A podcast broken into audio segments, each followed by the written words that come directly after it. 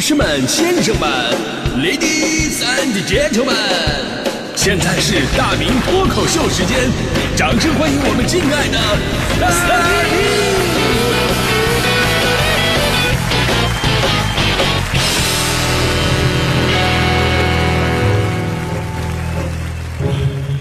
欢迎各位来到今天的大明脱口秀，我是大明啊。今天我就不用为自己辩解了，因为所有的人都知道我我数学领域我就是个渣啊。曾经他们是这么形容我的数学水平的，就是千万不要把大明逼急了。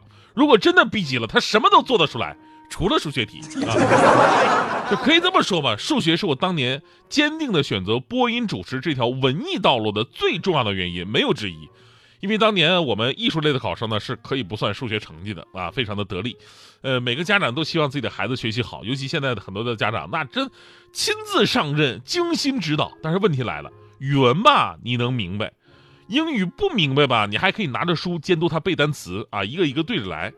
那数学，试问有几个家长能辅导超过四年级的？真的，你们不用装，一会儿咱们再出两道题啊，就是。我我我我我看你很多一年级的这个暑假的作业题，真的就可能可能让很多朋友就挂了。当然，数学学的不好呢，不是什么光荣的事儿啊。我，呃，学会了一些自我总结啊。呃，我觉得呢，首先啊，学得好的人呢，他是千篇一律的，就是认真刻苦有天赋，对吧？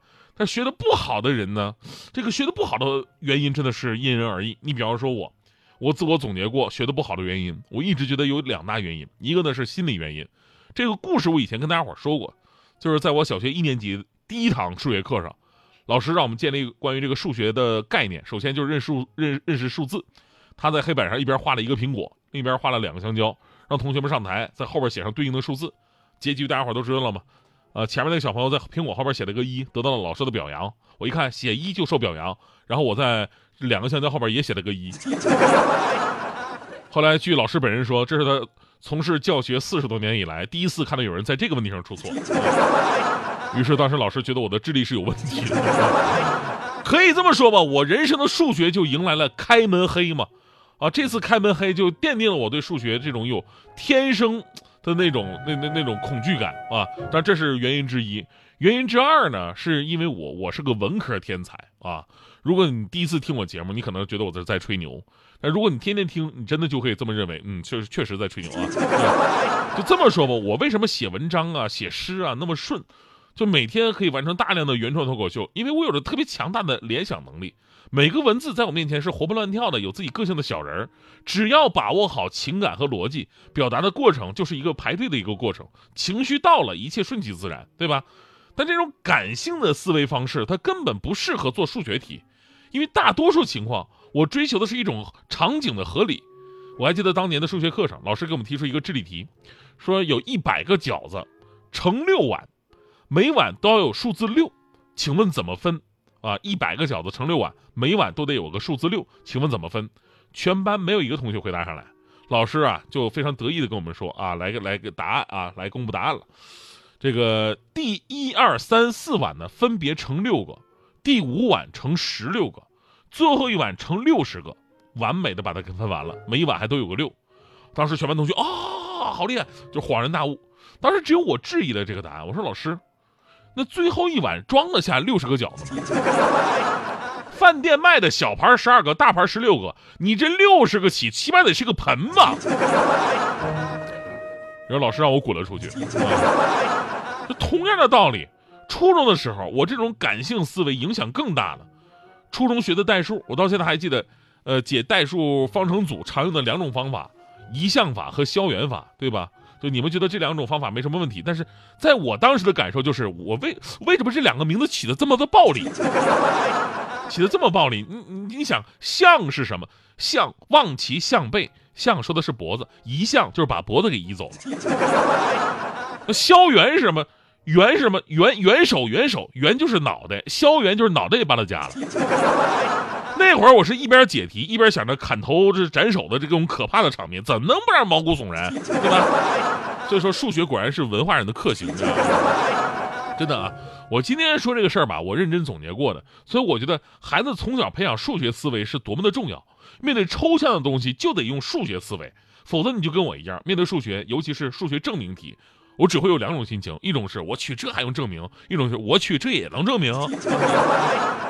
大伙还记得小的时候学那些很多的奥数题吗？呃，蓄水池、排水管、放水管同时打开，多长时间能把这个蓄水池蓄满？我当时感觉是浪费水，啊，两列火车，一个快车，一个慢车，慢车先发车，请问快车什么时候能追得上？我脑子里想的就是追上不就追尾了吗？对吧？那火车这玩意儿必须有间隔呀。再说了，高铁动车速度不一样，肯定不在一条线上啊。还有那个著名的鸡兔同笼，笼子里有多少脑袋多少脚？请问多少鸡多少多少兔子？对吧？你有查多少脚的功夫，你不能好好查查鸡跟兔子个数吗？而且说到这个鸡兔同笼啊，前两天有个视频火了，说在黑龙江有一个俄罗斯的媳妇儿在家辅导自己娃写作业，小学生数学作业开篇第一题给他整蒙圈了，就是我刚才说的鸡兔同笼的问题，头有二十八个，脚有七十二个，请问鸡有多少个，兔有多少个？当时外国妈妈看了以后掰扯了很久，直接把中国老公喊过来了，儿，你过来给我讲讲这道题。我们俄罗斯没有教过这个。最后呢，还是女儿啊亲自解开了答案，反向辅导了这位外国妈妈。所以不知道您是在辅导孩子写作业的时候，有没有过遇到过类似这种丧失尊严的时刻啊？而这个事儿呢，也让很多网友感叹说：“哎呀，咱们中国的数学教育难度啊，远远是高于国外的。”其实这两天还有一道在中国非常简单的小学四则运算题，也炸翻了一群外国学渣。其实题很简单。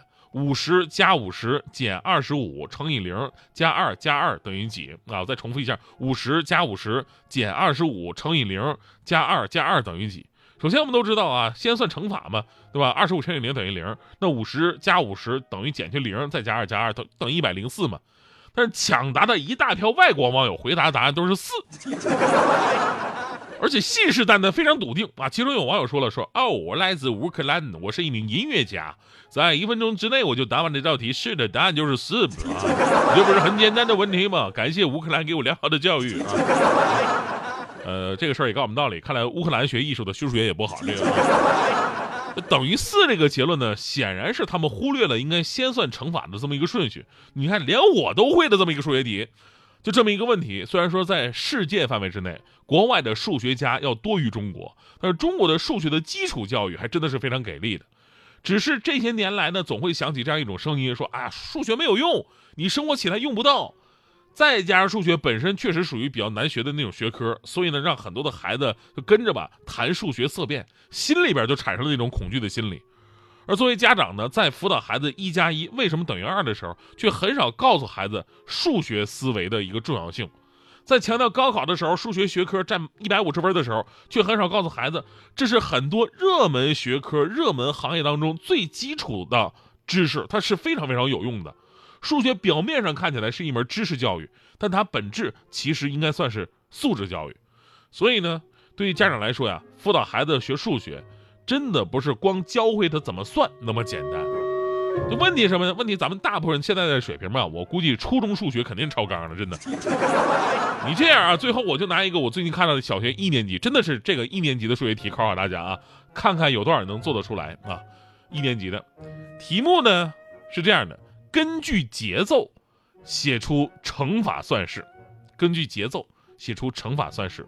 第一题，叮叮叮，叮叮叮。第二题啊啊啊啊！第三题呜呜呜呜！第四题喵喵喵喵喵喵！重复要求，根据上述节奏写出乘法算式。你们有能耐告诉他这啥玩意儿？这都是呢。